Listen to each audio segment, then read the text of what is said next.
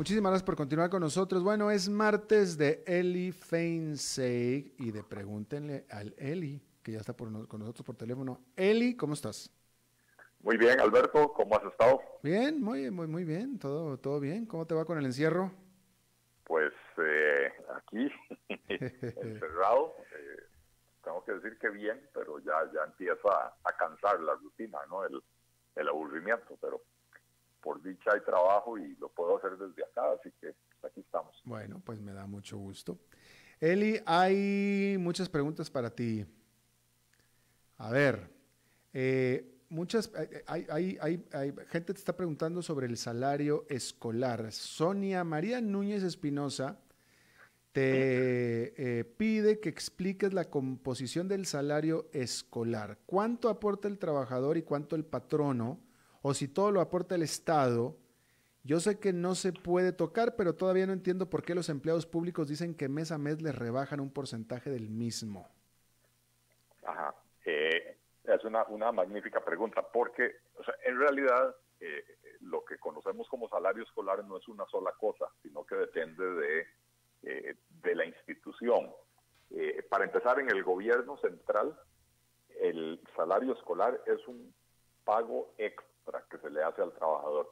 No hay ahorro, no hay rebajo, no hay absolutamente nada más que un catorceavo salario y así lo ha reconocido la sala segunda de la, de la Corte Suprema de Justicia en, en alguna sentencia en el pasado. Eh, sin embargo, bueno, eso es en el gobierno central. En las instituciones autónomas, eh, la existencia del salario escolar eh, es, digamos, tiene un origen diferente. En el gobierno existe por un decreto que se firmó desde 1994. En las autónomas eh, hay diferentes mecanismos, en algunos existe por convención colectiva, eh, etcétera, ¿verdad? Eh, y entonces lo que, lo que es salario escolar es diferente para diferentes funcionarios públicos. Es posible, ojo, no lo aseguro, pero es posible que algunos funcionarios públicos de instituciones autónomas sí les rebajen parte de su salario y se lo, y se lo devuelvan en enero. Eh, pero lo que es gobierno central, que, este año el pago del salario escolar representó 145 mil millones de colones, no es un rebajo, así lo ha reconocido la Corte Suprema de Justicia, eh, o más bien la Sala Segunda, eh, no es un rebajo, es un salario adicional, aunque inicialmente cuando se planteó en 1994, en teoría se suponía que era eh, que se iba a hacer de esa manera de, un, rebajo, pero, pero no hay tal. Max Alberto Gómez te pregunta si existe algún estimado de tiempo de recuperación de la demanda de servicios para los profesionales liberales y o pequeños empresarios de la construcción. No. Eh, eso, eso depende en buena medida, uno, de que las autoridades tomen la decisión de reabrir la economía, de volver a, arrancar los motores y también va a depender de decisiones eh, que van a emanar más que todo de las autoridades sanitarias en cuanto a cuáles industrias pueden abrir porque presentan menos riesgo de contagio, eh, cuáles eh, cuáles pueden abrir con restricciones, cuáles todavía no pueden abrir, etcétera. Así que pues no no le no les sabría decir. Claro. Por cierto, que quiero aprovechar para informarle al público, este es algo que quise decir ayer y se me olvidó por completo y no quiero que se me vuelva a olvidar, así es que quiero eh, interrumpir un poquito, Eli, pero también para tu información, yo tenía ya desde hace tiempo comprado un pasaje en Aeroméxico para ir a México el 25, no, el 27 de mayo, el 27 de mayo. Y Aeroméxico ya me avisó que hasta el 27 de mayo no van a estar volando a Costa Rica todavía. Así es que ahí eso se lo doy a ustedes para que tengan una idea de más o menos por dónde vienen los planes de las aerolíneas internacionales, ¿no? Cuando menos, hasta, hasta el 27 de mayo, Aeroméxico, no. Y si es Aeroméxico, supongo que muchas otras tampoco. Bien. Te, cuento, Alberto, que ahora eh, me pasaron ahí una, una entrevista con, eh, ahora se me olvidó el, nombre, eh, Pedro Heilbron. Heilbron, de, de Copa del de Copa, el, CEO de Copa, y él proyecta que para el 2021 apenas van a tener van a, tener un 50% de su tráfico normal. Efectivamente. Eh, eh, bueno, Aprovecho entonces, Eli, para preguntarte yo a ti. Eh, estaba viendo yo el dato. ¿Qué porcentaje del PNB de Costa Rica representa el turismo? Un, creo que vi un 11, 12%. Eh, creo que anda más por el orden del 8, 9%. Eh, y, y, también en, en empleo eh, anda por un, un, porcentaje parecido, empleo directo, ¿verdad? También hay mucho empleo indirecto que de alguna u otra manera depende del turismo, pero, pero por ahí anda, es, es significativo, ¿verdad? Definitivamente. Eh, ante esto que estamos viendo, el, eh, que acabamos de comentar, tanto de Aeroméxico, Copa, que, que, es un reflejo de toda la industria del turismo, eh, ¿no te parece a ti como claro que Costa Rica, esa parte de, de, Costa Rica va a tener que reinventarse en alguna otra cosa porque el turismo ya no va a poder ser? Bueno, yo creo que el turismo no, no va a poder ser este año y probablemente el próximo año no sea un buen año, pero, pero se empieza a, recuperar. Yo, yo estoy de acuerdo con vos que no, no basta con que el gobierno tome la decisión de, de reabrir, porque también va a haber que superar los temores que hayan o hayamos adquirido las personas a viajar, a montarnos en un avión con otro montón de gente, a pasar por aeropuertos, a estar lejos de nuestro país cuando vuelven a decretar un cierre, etcétera. Eh, pero eventualmente, eventualmente regresa, ¿verdad? Y, creo que Costa Rica tiene, eh, ha hecho cosas bien que le van a permitir posicionarse, por ejemplo, como un país que combatió de manera responsable la epidemia, que de hecho la cantidad de infectados es relativamente pequeña, no, no se han saturado los servicios médicos y entonces eso puede darle seguridad a los turistas a la hora de visitar. Eh, hablemoslo francamente, si la opción es ir a, Guayaquil o a Costa Rica, yo como turista mil veces escojo Costa Rica, independientemente de, de, lo que haya para hacer en uno u otro lugar, ¿verdad? Si la opción es ir a Nicaragua o a Costa Rica, que uno diría hay playas bonitas en ambos lugares, hay volcanes, etcétera. Eh, incluso Nicaragua tiene cosas que Costa Rica no tiene, ciudades coloniales, etcétera, el, el, lago, eh, pues yo como turista extranjero prefiero ir a Costa Rica donde me voy a sentir más seguro que en un país donde no se tomaron en serio el tema de la pandemia. Así que yo creo que, que si, si las, las autoridades, no solo, no solo las autoridades públicas, sino también los dirigentes del sector turístico, saben aprovechar este impasse para, para posicionarse, para crear un poco de top of mind en, en la gente, ahora que la gente se siente encerrada en la casa, recordarles que viajar es bonito, entonces cuando se empiece a reabrir y cuando la gente se empiece a recuperar económicamente, eh, yo estoy seguro que van a querer seguir viajando. Muy bien, ok, buen punto. Randy Salas te pregunta si ves factible la eliminación o la suspensión del pago del salario escolar y qué piensas del recurso de inconstitucionalidad presentado por Otto Guevara, si crees que va a prosperar esto. Eh, una cosa es lo que yo quisiera y otra cosa es lo que yo creo. Yo, yo quisiera que prospere el, recurso de Otto Guevara. Eh, no estoy tan claro de que la sala constitucional quiera echarse esa bronca encima, ¿verdad? Eh, y probablemente lo mande a las calendas griegas. Eh, que si veo factible que, que se deje de pagar, me parece que no. Después de haber escuchado a expertos laboralistas como Paola Gutiérrez o Marco Durante, en, diferentes medios y diferentes programas, eh, pareciera ser que las complicaciones legales son enormes.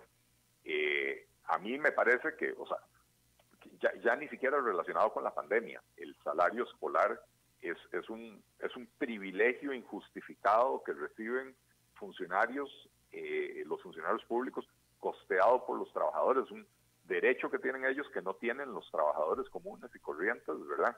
y que cosas así no deberían de existir, pero, pero aparentemente en este país las gollerías se convierten en derechos adquiridos y después es prácticamente imposible eliminarlos. Te pregunta José Francisco Cordero, él, eh, él afirma, él afirma que, bueno, la pregunta es si crees que Costa Rica debería de evaluar hacer una reconversión de su producción agropecuaria, porque él dice que Costa Rica, pues lo que más exporta agropecuario es piña, melón, banano y flores y follaje, que son productos no esenciales y que si entonces mejor eh, buscarse otros productos pues que fueran esenciales. Bueno, esa, esa, por esa pregunta pasamos hace 40 años, cuando Costa Rica literalmente lo que exportaba era, lo que se decía, exportaba postres, porque Costa Rica exportaba café, banano, azúcar y no me acuerdo cuál era el otro producto, eran cuatro productos. ¿Piña sería? No, en aquellas épocas mm. no, la piña es un producto relativamente nuevo. La decisión que se tomó en aquel entonces fue diversificar no solo la producción agrícola, diversificar la producción en general. Eh, eh, y entonces hoy en día Costa Rica tiene productos de tecnología media y alta y tiene implementos médicos y tiene un montón de cosas que hace 40 años ni se soñaba con tener, ¿verdad? Eh, y entonces me parece que retroceder hacia productos básicos y, concentrar la producción en eso no, no sería un buen enfoque. Eh, ciertamente la agricultura, eh, ¿cómo se llama? Me parece que, que, va a terminar siendo una de las beneficiarias de, de esta crisis, ¿verdad? Porque creo que, que, todos estamos tornando nuestros ojos hacia los productores locales, eh, se han interrumpido cadenas logísticas internacionales y es muy posible que después de esta crisis se desate en el mundo una ola de aislacionismo y anticomercio, etcétera, ¿verdad? Pero, ¿cómo se llama? Eh, yo sí hay algo de lo que soy enemigo, es de, de que el Estado le vaya a decir a los agricultores, concentre su producción en esto porque esto es lo que se va a vender. En el futuro la gente volverá a comer piña y la gente volverá a comer banano. Eh, a la gente le gusta comer fruta. En Estados Unidos había una campaña five a day, ¿verdad? Cinco frutas al día, keep the doctor away, este, y entonces la gente va a seguir comiendo fruta, eh, que en estos momentos de, de, crisis la gente corta, recorta su consumo para ahorrar un poco de dinero, y entre las cosas que deja de consumir son las frutas importadas, pues eh, eh, eso no va a ser así para siempre. Claro, yo no sé si las exporta o no, pero yo aquí lo que, lo que yo compro de zucchini, cebolla, betabel o remolacha, eh, las cebollinas, etcétera, todos son orgullosamente producidos en Costa Rica. Bueno, pero no sé si yo, las yo soy franco. Yo, antes de la pandemia yo iba a la feria del agricultor, me, encanta el contacto con la gente, me encanta comprarle eh, uno piensa que le está comprando directamente al agricultor, la realidad es que muchos de los que están ahí son intermediarios, eh, pero, pero bueno, por lo menos siente uno que le está ayudando al, productor nacional. Eh, pero también pues, cuando uno va al supermercado y uno compra manzanas y nectarinas y uvas y qué sé yo, eh, pues eso es todo, absolutamente todo importado. el ajo es importado, sí. El ajo es importado de China. Sí, sí. efectivamente. Eh, te pregunta Alexander Corrales, ¿es posible que el Estado se vea obligado a reducir la burocracia? ¿Cómo está haciendo para financiarse actualmente con la dramática reducción de ingresos por impuestos? Con los préstamos recientes, ¿qué opciones le queda a Costa Rica para salir adelante? Bueno, yo creo que el, gobierno tiene un rezago en, cuanto a sentir el impacto de la disminución de la actividad económica eh, recordemos que a final de, marzo eh, había que pagar los adelantos de renta, el adelanto trimestral de, renta, eh, y, cómo se llama, y todavía en abril estábamos pagando el IVA de, marzo, ¿verdad? Y entonces, la recaudación, el gobierno todavía no ha sentido, está proyectando que va a caer la recaudación, pero todavía no la ha sentido como la va a sentir, por ejemplo, en el mes de mayo, cuando esté recaudando el IVA de abril, ¿verdad? Este, pero los gobernantes en Costa Rica no, no, no les importa que no haya plata, ellos se la inventan y, se la gastan. Y entonces habían presentado inicialmente un, eh, un plan para, para conseguir un billón de colones, estoy hablando de un millón de millones de colones que eh, provenían de diferentes lugares, ¿verdad? Eh, excedentes de, de, las empresas públicas, créditos, había diferentes fuentes, pero era un billón de billón de colones que se lo habían vendido a los diputados como dinero para enfrentar la pandemia y ya presionado y bajo, bajo interrogatorio de los diputados, el ministro de Hacienda terminó confesando que, bueno, que una, una buena parte de eso lo iban a utilizar para financiar el gasto corriente del gobierno, no, no ni siquiera el de la pandemia, ¿verdad? Eh, entonces, todo, todo esto que estamos viendo eh, en la Asamblea Legislativa, eh, de, que hay proyectos para crédito con el Fondo Monetario Internacional, crédito con el CAF, crédito con el BES y de todo, algo de eso va hacia la pandemia y otra parte de eso va a sostener intactos los, los salarios de los funcionarios públicos. A ver, eh, eh, eh, no, al aire no, Eli. al aire no. ok. Al aire no, pero sí, sí, sí, sí, sí contestaremos. Oye, te pregunta Stuart Loria. El ministro de Hacienda y el de Presidencia continúan promoviendo un impuesto nuevo al salario. ¿Tiene sentido meter más impuestos en una crisis económica? ¿Por qué insiste tanto en impuestos en este momento en, en, una persona con el conocimiento del señor Chávez?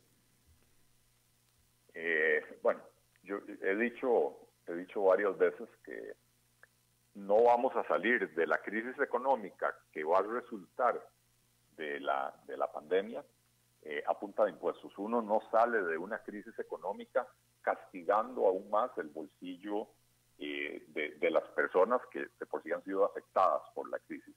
Existe un impuesto que se llama impuesto sobre la renta que, que hace que las personas entre más ganan, más pagan el impuesto. No solo porque la tasa es progresiva, sino también porque, eh, eh, aunque uno esté ya en la, en la categoría mayor de impuesto, si usted ganó 5 millones, no, no va a pagar lo mismo que si usted ganó 25 millones, ¿verdad? Este, entonces, el impuesto de la renta está diseñado para que aquellos a los que les vaya bien este año paguen más y aquellos a los que les vaya mal este año no paguen o paguen menos, dependiendo de, cuál es la definición de que les fue mal este año. Eh, entonces, pensar en ese momento que nosotros vamos a salir de una crisis económica eh, o que no vamos a profundizar esa crisis económica castigando el bolsillo ya de por sí castigado y cuando digo ya de por sí castigado me refiero al impacto que está teniendo la crisis de la pandemia, ¿verdad? Eh, me parece que es una insensatez. Pero esto me sirve para eh, completar o complementar la, respuesta a la pregunta anterior, que ahora se me olvidó quién fue el que la, el que la había planteado, eh, en cuanto a que si el gobierno podría haberse obligado a reducir el tamaño de la planilla, etcétera, etcétera. Aquí lo que está pasando es que el gobierno está haciendo todo hasta lo imposible para llegar recursos de cualquier lugar a cualquier costo con tal de no tener que hacer eso, ¿verdad? No tener que reducir el tamaño del Estado, no tener que considerar medidas de, eh, eh, reducción de jornadas laborales, etcétera, etcétera, etcétera. Ayer en la noche participé en, en una entrevista con la ministra de Planificación en Canal 11, en el Canal 11, este, y entonces ella anunció casi que con bombos y platillos que en los próximos días iban a estar presentando eh, eh, un, gran programa de reforma del Estado. Van a cerrar 30 instituciones, dijo que algunas desaparecen del todo y otras van a ser fusionadas con, con otras empresas, con otras eh, instituciones estatales las que hacen las mismas cosas, ¿verdad? Y yo emocionado escuchándola hasta que la periodista le pregunta, eh, y señora ministra, ¿cuánto va a ser el ahorro de eso? Y dice 0,08% del PIB. O sea, vamos a cerrar 30 instituciones, que es casi el 10% de todas las instituciones del gobierno, y el ahorro es 0,08%. Evidentemente no le están entrando al grueso del gasto público, no les interesa entrarle al grueso del gasto público y si tienen que castigar a los, a los asalariados y a los empresarios eh, para poder seguir consiguiendo recursos, para no tener que tocar el gasto público, esa es la convicción ideológica del ministro y del presidente de la República. Mira, aquí hay una pregunta, son dos preguntas, pero son eh, eh, un mismo tema y me parecen muy interesantes. Eh, Tomás Alfaro y Héctor Valenzuela, ¿por qué todavía no se ve una iniciativa por parte del gobierno para crear algún grupo interdisciplinario con el propósito de desarrollar un plan de salida de la crisis económica del país? Y el otro, Valenzuela dice, Deben presionar más las empresas privadas y la sociedad civil para que se divulgue una estrategia por parte del gobierno para abordar seriamente lo que se nos viene en lo económico. Eh, sí, la respuesta a don Héctor es sí, deberían. Eh, y, la respuesta a, a, don Tomás Alfaro es que, bueno, ¿por qué? Yo no, yo no le puedo contestar, yo le puedo conjeturar. A mí me parece que este es un gobierno al que le cuesta enormemente escuchar, escuchar eh, opiniones diferentes, escuchar a, personas que de entrada ellos saben que van a venir a proponerles algo distinto de lo que ellos están pensando. Eh, es un gobierno que además, no nos olvidemos, Alberto, el, día antes de que se detectara el primer caso de coronavirus en Costa Rica, lo que estábamos presenciando en este país era básicamente un descalabro del círculo íntimo del presidente de la República. Eh, con, el escándalo de la UPAD, habían tenido que renunciar algunos de sus principales asesores, eh, había quedado evidenciado que eh, el ministro de la presidencia no tenía control de absolutamente nada y, y, bueno, renunció en medio del escándalo y todo lo demás. Y habían tenido que llamar a don Rodolfo Méndez para que básicamente montara una escuelita de cómo gobernar, ¿verdad? Eh, eh, se vino esto, el tema de don Rodolfo Méndez pasó al olvido, ya nombraron un ministro de la presidencia eh, que con toda seguridad puedo afirmar que a don Rodolfo Méndez ni siquiera le, consultaron qué le, qué le parecía, ¿verdad? No le dieron chance a don Rodolfo de, completar los dos meses que él pidió para, para emitir sus recomendaciones. Eh, y, entonces, si bien el gobierno se encontró a un magnífico vocero en el ministro de Salud y le han sacado eh, jugo a, esa a, esa habilidad del ministro de Salud de comunicar las cosas con calma y con respeto, etcétera, pero en el manejo del equipo económico, en la falta de coordinación del equipo económico, se, percibe lo que se veía antes de la crisis, que es un gobierno sin rumbo, un gobierno sin dirección, un gobierno sin coordinación. Eh, y eh, insisto, desde que, desde que aprobaron la reforma fiscal, se acabó el interés del presidente de la República por tener lo que él llamó un gobierno de unidad nacional al momento que ya tuvo los impuestos aprobados, le dejaron de servir las personas que le habían ayudado a lograrlo. Le dejó de servir Rodolfo Méndez, le dejó de servir Rocío Aguilar, etcétera, y ahora están eh, básicamente mirándose el ombligo, eh, conversando entre las mismas personas del mismo pensamiento, eh, con el agravante de que, de que una persona tan capaz profesionalmente hablando como el ministro de Hacienda, y ojo, yo no soy fan del ministro de Hacienda, a mí no me gusta la labor que él ha hecho, pero si lo tengo que valorar como profesional, como economista, como técnico, tengo que reconocer que es, eh, ¿cómo se llama? Eh, tengo, que, tengo, que, reconocer que, es un economista de, altos vuelos y que lo que ha hecho él en los últimos 25 años en el Banco Mundial es precisamente ayudarle a países a, diseñar programas y políticas para el crecimiento económico, para la, para la reactivación económica, etcétera, etcétera. Pero hoy por hoy el señor ministro está eh, preocupado por, o sea, ocupado en el día a día, viendo a ver de dónde saca plata hoy para pagar salarios al final de la quincena, eh, si ahí abre un hueco, después cómo hace para tapar ese otro hueco, de dónde saca la plata para el plan proteger, etcétera, etcétera. Uno no puede pretender que el señor ministro de Hacienda también tenga tiempo y la cabeza fría suficiente para sentarse a pensar en una estrategia de salida. Y por eso insisto, eh, el gobierno debería de invitar a diferentes actores de la sociedad civil, expertos en diferentes áreas, incluyendo en el área epidemiológica y de, y de, y de, control de emergencias, pero también economistas, eh, sociólogos, etcétera, eh, para, para empezar a planificar esa estrategia de salida. Ok. Eli, muchísimas gracias. Se nos acabó el tiempo, Eli. Eh, qué lástima, pero eh, las gracias a ti por la invitación, como siempre. Y gracias al público por las preguntas para Eli Feinsick. Y el próximo martes aquí nos vemos, Eli. Eh, aquí estaremos, Dios lo permite. Gracias, sí, señor. Bien, eso es todo lo que tenemos por esta emisión de las 5 con servidor Alberto Padilla. Gracias por habernos acompañado. Nos reencontramos en 23 horas. Que la pase muy bien.